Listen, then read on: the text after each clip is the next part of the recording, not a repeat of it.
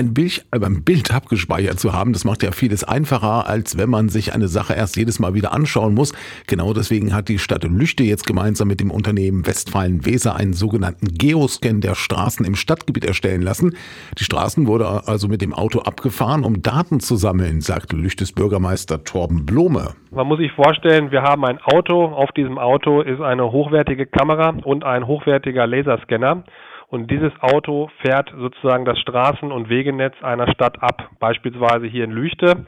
Und mit diesen Bildern und auch mit dem lasererfassten Modellen wird quasi ein digitaler Zwilling von Lüchte geschaffen und gleichzeitig aber auch mit den echt geschossenen Bildern hinterlegt sodass wir natürlich die Möglichkeit haben, hier mit diesem digitalen Zwilling dann in vielfältigster Weise zu arbeiten. Also quasi ein Google Street View in 3D. Die Daten sind allerdings nicht zum Spaß und für die Öffentlichkeit. Sie dienen der Stadt als Arbeitserleichterung, denn nachdem erkennbare Kennzeichen und Personen verpixelt werden, befindet sich auf den Rechnern des Rathauses ein Abbild dessen, wofür man sonst erst mühselige Ortstermine vereinbaren müsste. Die Einsatztiefe ist äh, unglaublich breit. Also wie gesagt, wir machen es vor allem dadurch, dass wir schauen, okay, welchen Straßenzustand hat unser Wegenetz und das Straßennetz, indem man eben auch mit einer künstlichen Intelligenz hier mit einem entsprechenden Algorithmus hier wirklich auch feststellt, okay, wo habe ich welche Schäden in der Straße, nach welcher Schadensklasse wird das einsortiert. Das hilft uns natürlich mit einer möglichst objektiven Art und Weise hier auch Schwerpunkte festzulegen.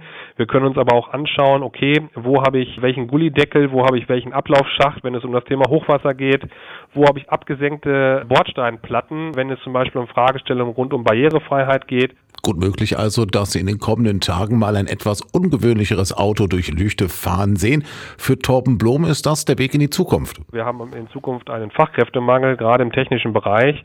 Und hier können wir natürlich unglaublich Fahrzeiten und so etwas einsparen, indem ich natürlich wirklich hier die Möglichkeit habe, vom Schreibtisch, und das kann im Rathaus sein, das kann aber auch im Homeoffice sein, hier die Möglichkeit habe, eben konkret auch in Ortsteilslagen reinzugehen.